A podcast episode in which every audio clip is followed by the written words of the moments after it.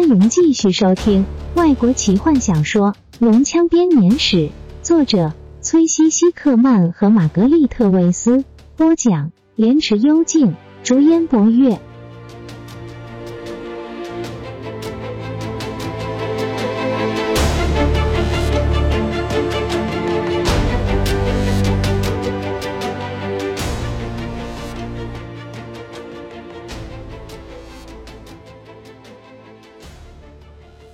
早上的时候，索兰尼亚上空的乌云已经散去，太阳升起。它只是一个没办法带来任何温暖的金色圆盘。看守着法王之塔防御工事的骑士们，终于可以松口气，躺回床上，带着晚上所看到的奇景一起入梦。因为昨夜的暴风雪规模之大，是索兰尼亚自从大灾变之后所不曾见识过的。那些接替岗哨任务的骑士也同样的疲惫。昨晚没有人睡得着。眼前的平原现在覆盖着积雪和碎冰，到处都是闪烁的火焰，照耀着被昨夜的闪电劈成两半的枯树，阴气森森的继续燃烧。不过，骑士们注意的不是这些火焰，他们离开防御工事前会注意的是地平线的那些火焰。数以百计的火焰，浓密的黑烟充满整个清澈的天空。这是军队驻扎的营火，恶龙军团的营火。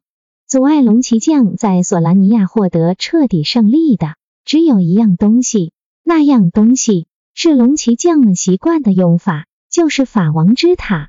法王之塔许久以前由维纳斯·索兰纳斯，也就是骑士团的创造者所建造。它矗立在终年云雾缭绕、白雪皑皑的米加山脉唯一出口。它守护着索兰尼亚的首都帕兰萨斯，以及那个被称为帕拉丁之门的港口。万一紫塔陷落，帕兰萨斯沦陷之日即不远矣。那是个没有什么防卫的城市，一个满是美丽和财富的城市，自满于人们的赞赏当中，忘记去看看真实的世界。龙骑将们只要控制了帕兰萨斯和他的港口，就可以很轻易的让整个索兰尼亚陷入饥荒当中，然后处理掉那些烦人的骑士。被他的属下称为暗之女的龙骑将，今天并不在营地里，他前往东方去执行一个秘密的任务。不过他留下了一些有能力、有胆识的指挥官，他们为了博取他的欢心，愿意冒任何危险。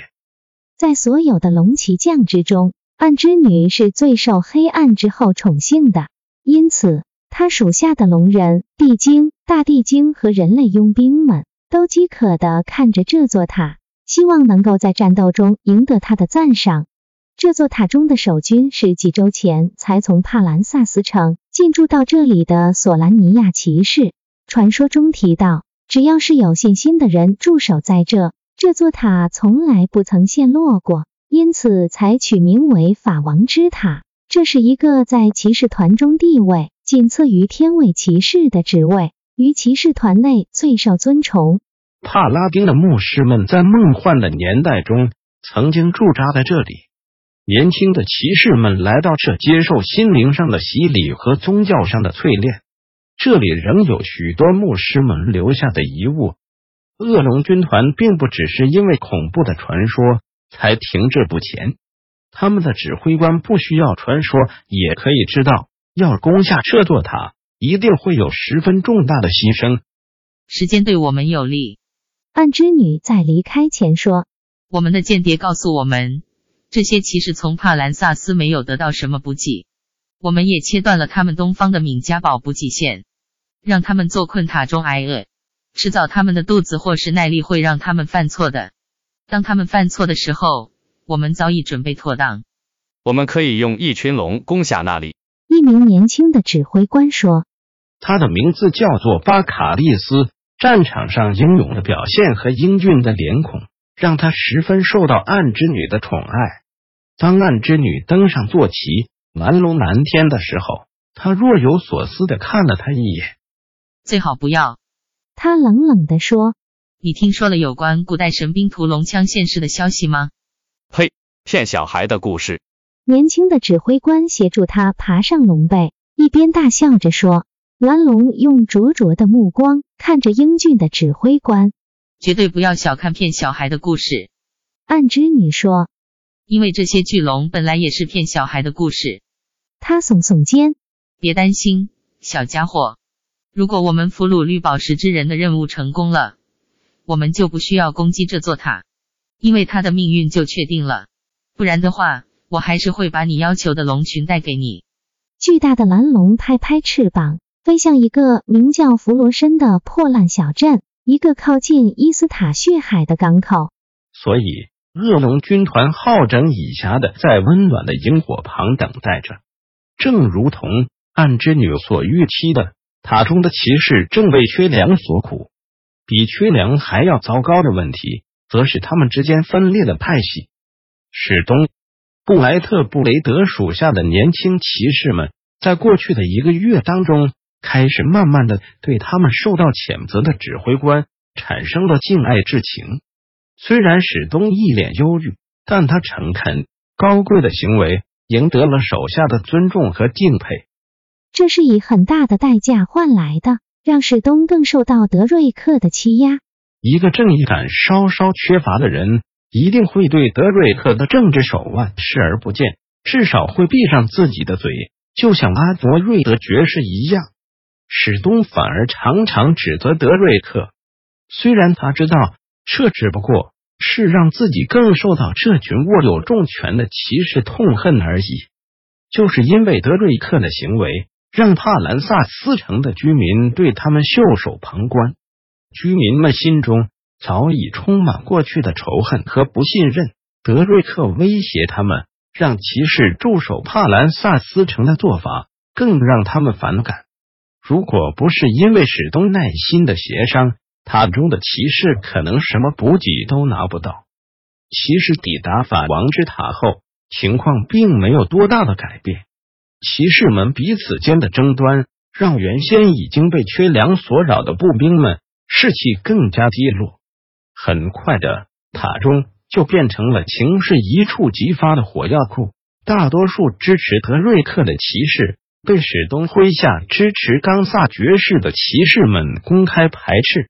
要不是因为两方都严格遵守骑士规章，两边早就在塔中打起来了。恶龙军团虎视眈眈，驻扎在附近的景象、缺粮的困扰，都让驻军脾气暴躁，神经紧张。太迟了，阿弗瑞德爵士这才明白他们的处境。他悔恨自己过去支持德瑞克的立场，因为现在他清楚的发现，德瑞克克朗家已经渐渐的疯狂，他的情况越来越严重。德瑞克对权力的渴望吞噬着他的理性，阿弗瑞德爵士无力行动，骑士们被困死在自己僵化的体制中。根据骑士规章，骑士评议会必须要花上数月的时间。来除去德瑞克的骑士封号，史东的敕令像是一道闪电，击中了这干枯的森林。正如同冈萨所预期的，这完全摧毁了德瑞克的希望。但他没有料到的是，这也彻底切断了德瑞克和现实世界之间的联系。在暴风雪之后，守卫们的视线暂时离开了那些驻扎的恶龙军团，转向法王之塔前面的广场。太阳冷冷的高挂在空中，与索兰尼亚骑士盔甲所反射的冷冷光芒相互辉映。众人集合在广场上，见证一场庄严的骑士受封仪式。在他们的头顶上，绣着骑士徽记的旗帜，仿佛被冻结在防御工事之上，软垂在冷风之中。号角的声音打破寂静，搅动了每个人的血液。听到了这声信号。骑士们骄傲的抬起头，走进广场中。阿佛瑞德爵士站在围成一圈的骑士当中，他穿着战场上的盔甲，红色的披风随风飘荡，手中握着一柄古老的剑，装在他历经风霜的剑鞘中。剑鞘上雕刻着骑士的古老标志：翠鸟、玫瑰和皇冠。爵士满怀希望的看着聚集的骑士们，但他失望的摇摇头。看着地面，阿佛瑞德的忧虑成真了。他一直天真的希望这场庄严的受封仪式能够将骑士团结起来，看来效果正好相反。神圣圆环有着许多的缺口，骑士们不安的看着这些不圆满的象征。德瑞克和他的属下都全部缺席了。号角声又再度响了两次，众骑士鸦雀无声。史东、布莱特、布雷德穿着长长的白色袍子。走出法王之塔的礼拜堂，他遵照着骑士规章的规定，在里面彻夜不休的祷告。他身边是三名不寻常的见证人。史东身边走着的是一名精灵女子，她的美丽像是春天的阳光，照耀了整个广场。走在她后面的是一名年长的矮人，阳光照在他的白胡子上，闪闪生光。矮人后面是一名穿着蓝色绑腿的坎德人。骑士们围成的圆圈打开了一个缺口，让史东和见证人们走进来。他们停在阿佛瑞德爵士面前。罗拉娜拿着他的头盔站在史东的右边，弗林特拿着他的盾牌站在左手边。坎德人在被矮人戳了一下之后，赶忙拿着骑士的勋章跑向前。史东低下头。他的长发披在肩上，虽然才三十出头，但已有了几绺灰发。他无声的祈祷着，接着在阿弗瑞德示意之下，他虔诚的跪了下来。史东布莱特布雷德，阿佛瑞德爵士慎重的打开一张纸。骑士评议会在听取了奎灵纳斯提精灵王族罗拉纳塞拉莎以及索拉斯镇民。丘陵矮人弗林特火炉的证言之后，决定撤销对你的所有指控，并且在这些人的证言之下，为了嘉许你所表现出来的无比勇气与高贵人格，再次册封你为金兰尼亚骑士。阿佛瑞德爵士低头看着骑士，语调变得柔和，两行眼泪流下史东刚毅的脸庞。你整夜在礼拜堂里祈祷，史东。布莱特布雷德，阿佛瑞德静静地说：“你觉得自己有资格获得这样的荣幸吗？”“没有，大人。”史东依据骑士规章里的古老惯例回答。“但我将虚心接受，并且终生努力，不负骑士团的厚爱。”骑士的眼光投向天空。借着帕拉丁的帮助，他柔声说：“我将毫不懈怠。”阿佛瑞德爵士主持过许多这样的仪式。但他从来没有看过一个骑士脸上有这么圣洁的表情。希望坦尼斯在这里。弗林特含混的对罗拉娜说，后者只是点点头。他抬头挺胸的站着，穿着冈萨爵士特别在帕兰萨斯为他定制的盔甲。他金蜜色的头发从银色的头盔流泻而下，胸前的护甲上雕刻着精细的图案。他穿着柔软及膝。两边开叉的黑色皮裙，以方便他的行动。他的表情苍白严肃，因为从帕兰萨斯城和这塔里的情况来看，似乎毫无希望。他可以回圣奎斯特，至少可以待上一阵子。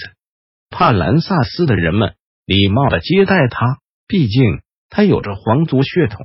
他的美貌更是让众人为之倾倒。他们也对屠龙枪很有兴趣。并且要求留下一只，放在他们的博物馆展出。不过，当罗拉娜提到恶龙军团时，他们只是耸耸肩，报以微笑。罗拉娜从一个信差口中知道了法王之塔的情况，骑士们正被层层包围，数千的龙人军队驻扎在原野上。罗拉娜推测，骑士们需要屠龙枪。除了他之外，没有人能够教导骑士们使用屠龙枪。他故意忽略冈萨爵士要求他回到圣奎斯特的命令。从帕兰萨斯城前往法王之塔的路程十分艰苦。罗拉娜带着满满两马车的补给和宝贵的屠龙枪，一群人上路了。第一台马车出城几里就陷进积雪中，里面的东西只好分配给随行护送的几个骑士。罗拉娜和他的朋友们以及第二台马车来搭载，最后这一台马车也陷进积雪中。他们不断的把它从积雪中挖出来，直到最后它被积雪给整个埋起来为止。把食物和长枪装上马匹后，骑士和罗拉娜、弗林特和泰斯剩下的路途都用双脚前进。这是最后一批从帕兰萨斯抵达的援助。在昨夜的暴风雪之后，罗拉娜和所有人都知道，没有补给会出现了。通往帕兰萨斯城的道路现在完全封闭了。即使运用最严格的口粮配给，骑士和步兵们的存粮也只够再撑几天。恶龙军团的存粮似乎可以一直持续整个冬季。屠龙枪照着德瑞克的命令，从疲倦的马背上卸下来，堆积在广场中。少数几个骑士好奇的观察他们，接着就不管了。长枪看起来十分笨拙，并不趁手。当罗拉娜好心的要提供骑士们使用长枪的训练时，德瑞克不屑的嗤之以鼻。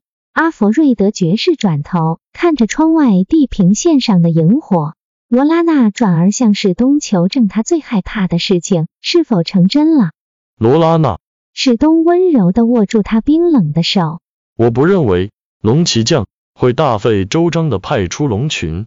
如果我们不能打开补给线，这座塔会因为里面的守军全都饿死而失守。因此，那些屠龙枪摆在广场上，被众人遗忘。他们闪亮的银色枪尖被白雪所掩盖。本集就为您播讲到这了，祝您愉快，期待您继续收听下一集。